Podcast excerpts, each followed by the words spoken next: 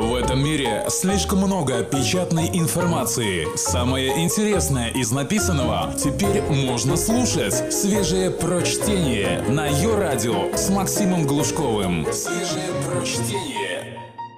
Его жена умерла в 37 лет, оставив его в недоумении, опустошении и горе. Но чуть позже он узнал нечто, что изменило его жизнь. Он надеется, что это знание перевернет и тебя. Но сначала задай себе вопрос. Получаешь ли ты от своей жизни все? Текст Чарльз Абрайан. Купи себе надгробие. Я точно знаю. Ты откладываешь на потом многие дела и наболевшие проблемы. Может, твой гараж выглядит как взбесившийся тетрис? Или тебе нужно покрасить веранду? Или позвать кого-то – кому можно заплатить, чтобы он покрасил веранду. Третий год нужно, да? Я могу привести тебе список из 20 примеров, и ты, скорее всего, кивнешь хотя бы в 10 случаях. Что насчет разболтавшейся дверки в кухонном шкафу? Потому что мы все похожи. Мы откладываем дела, которые нам абсолютно не нравятся, а набрать достаточно внутренних сил, чтобы сделать то, что вызывает тошноту, практически нереально. Я всю жизнь боролся с собой по таким поводам.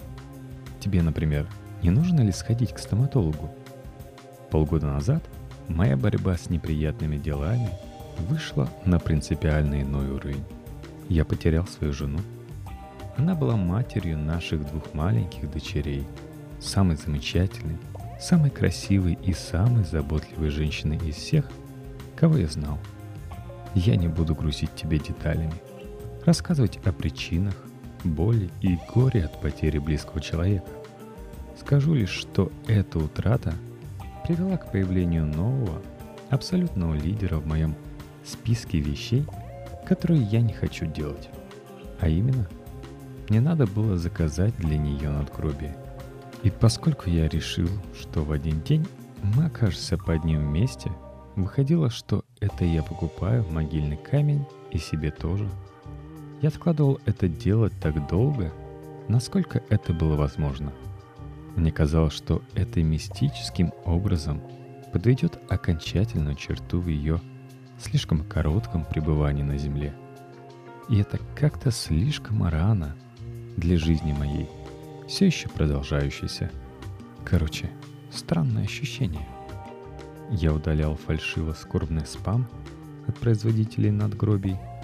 Мы рядом с вами в трудную минуту. Мы готовы помочь. И бросал трубку, когда из этих компаний звонили молодые дурочки. А в день, когда я наконец решился на эту покупку, которую делаешь только раз в жизни, я долго, очень долго сидел в своей машине, без музыки и движения, уже на парковке гробовщиков – когда я все же смог заставить себя пройти внутрь магазина, то сразу понял, что захлестывавший меня до сих пор водоворот эмоций еще не самое странное ощущение, которое мне предстоит пережить в этот день. Ассортимент надгробий оказался намного более разнообразным и возмутительным, чем я мог себе представить. Все, что может всплыть воспаленным горем воображения родственника – эти циники готовы высечь в камне. Представь, например, гранитную реплику Харлея в полный размер. Но самый сильный озноб и головокружение вызвала не эта дичь, а имя моей жены и мое имя рядом, на компьютерном эскизе надгробия. Вот мы, навеки вместе. Но вместо того, чтобы рыдать, пока молодая дурочка погружала меня в подробности процесса изготовления памятника, я платы – я почувствовал облегчение, даже какое-то естественное сожаление, что мы не выбрали наше надгробие намного раньше, когда были здоровой молодой парой. Если бы мы купили надгробие 10 лет назад, подумал я, насколько изменилась бы наша жизнь? Может быть, вместо того, чтобы четвертый год подряд ехать в отпуск на Арубу, мы отправились бы в Азию – она всегда хотела поехать туда. Но дело даже не в том, чего хотела она. Хотя и в этом, конечно же, тоже. Просто представь момент скандала с близким человеком или в момент, когда он чего-то просит, что он умрет прямо завтра. Наверняка ты поведешь себя по-другому. А ведь всякое может случиться. Так что это полезное упражнение. Дело в другом.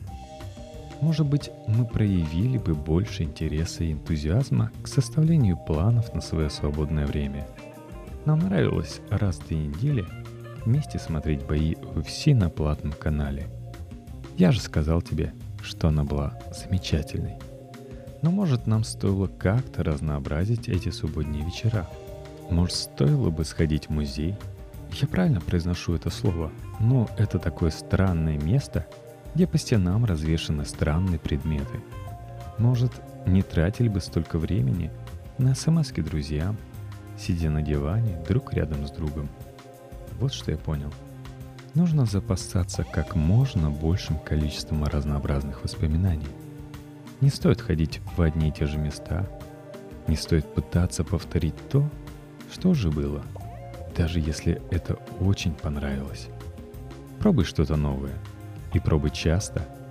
Одним словом, у меня включилось просто-таки в аварийном режиме мотивация искать глубину в жизни для себя и своих детей. Увы, моя жена уже никогда не поедет в Азию. Но для меня каждый визит на ее могилу и каждый взгляд на мое собственное имя на памятнике будет требованием сделать это. Человек слаб, не обязательно ходить в церковь, чтобы общаться с Богом. Совсем не нужен фитнес-зал, чтобы иметь здоровые мускулы. Это теория. А на практике они все нам нужны. Все эти ритуалы, символы, мотиваторы, чтобы оторвать задницу от дивана и заставить себя делать что-то. Человек слаб. Если ты хочешь, чтобы выражение «ты живешь только раз» было не простым клише, а концепцией, которая меняет судьбу, попробуй купить себе надгробие. Я знаю, что ты на самом деле не станешь делать этого. Но попробуй, по крайней мере, представить себе, что тебе надо это сделать. Затем спроси себя, как бы ты прожил жизнь, если бы время от времени смотрел на свою фамилию на памятнике, зная, что эта заначка может пригодиться вообще-то в любой момент. Ах да, и черт с ним, с гаражом. Свежие прочтение. Максим Глушков. Ее радио. Как правильно отдыхать? Текст Евгения Крузенштерн. Недавно мы с коллегами Антоном и Николаем спорили о том, каким должен быть хороший отдых. Со стороны наша беседа напоминала спор слепого с глухим. Я рассказал, как божественно прекрасные вечера в теплом сухом климате, когда ты сидишь полулежа в кресле на открытом балконе, в руке у тебя стакан, а в голове, как в нашей районной библиотеке, тихо и пусто. Антон и Николай смеялись, обзывали меня мешком и валенком. Дело в том, что эти лысеющие юнцы, не обремененные детьми и ипотекой, давно объездили мир в поисках острых ощущений. Они их смены, искайтеры и парапланеристы опускались в кратер действующего вулкана и искали в джунглях заброшенный город. На двоих пять переломов и две почти смертельные инфекции. Жениться бы им надо, да только оба непонятно зачем женаты. «Господа», — не выдержал я, — «вы олухи. Хотите знать, что такое экстремальный туризм? Такой, на фоне которого меркнут ваши жалкие попытки раскрасить серые будни?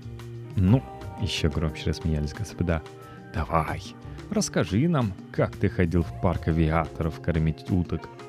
Господа, сказал я как можно более снисходительно, экстрим — это не Припять, не Перу и не автостопом по Ирану.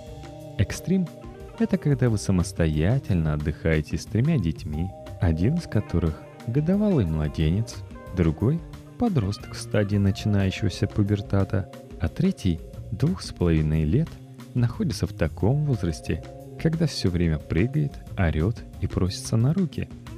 Я посмотрел на Антона и Николая. Они все еще смотрели на меня с нескрываемой жалостью.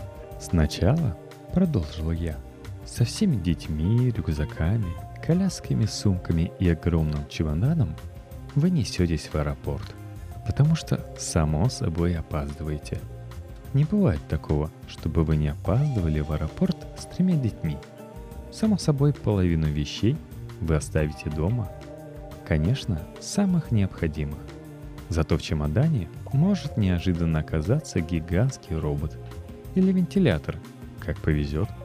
Само собой, в аэропорту выяснится, что ваш рейс задерживают, и вы не успеваете на стыковочный. У чемодана в этот момент должна сломаться ручка, а кто-нибудь из детей обкакается. Антон и Николай призадумались.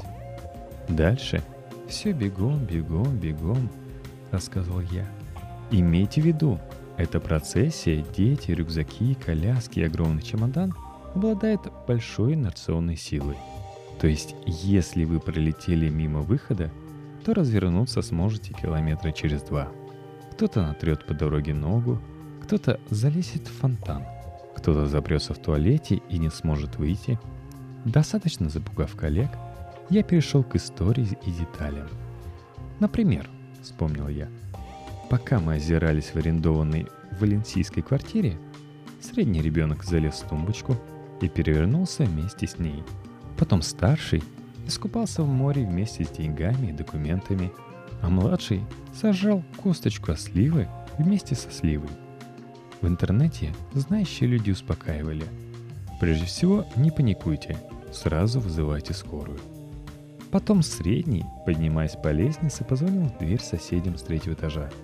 Не зная испанского, объяснить местным жителям, не понимающим по-английски, что мы от них ничего не хотим, то еще упражнение для пантомимы. Ночью также выяснилось, что спать на кровати невозможно. Слишком громкий стук издают дети, падая на красивый плиточный пол. Так прошли первые сутки. Тут я взял паузу, чтобы слушатели все это переварили. И только тогда, господа, продолжу я.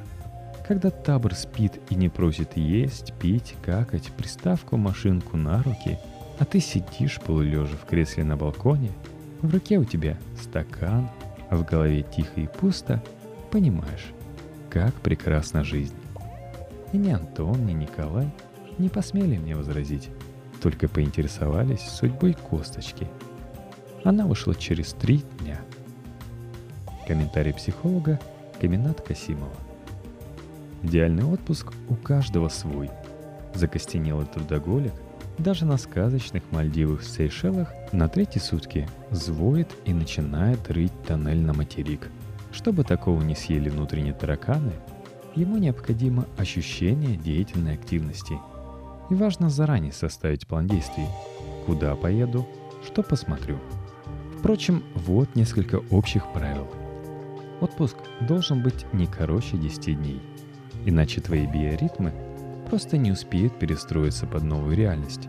Ну или уезжай на неделю, но не реже трех раз в год. Важно разобраться со всеми делами за пару дней до отпуска, а не сидеть за рабочим столом до самого отъезда в аэропорт. Так ты быстрее расслабишься. Выходи из привычных паттернов поведения. Сидишь в офисе, дома лежишь на диване. В отпуске ходи гуляй. Не становитесь попутчиком, попутчицей, сиамскими близнецами. Иногда расходитесь, чтобы делать то, что хочется лично вам. Вдруг ты хочешь слона за уши подергать, а она черепашек покормить.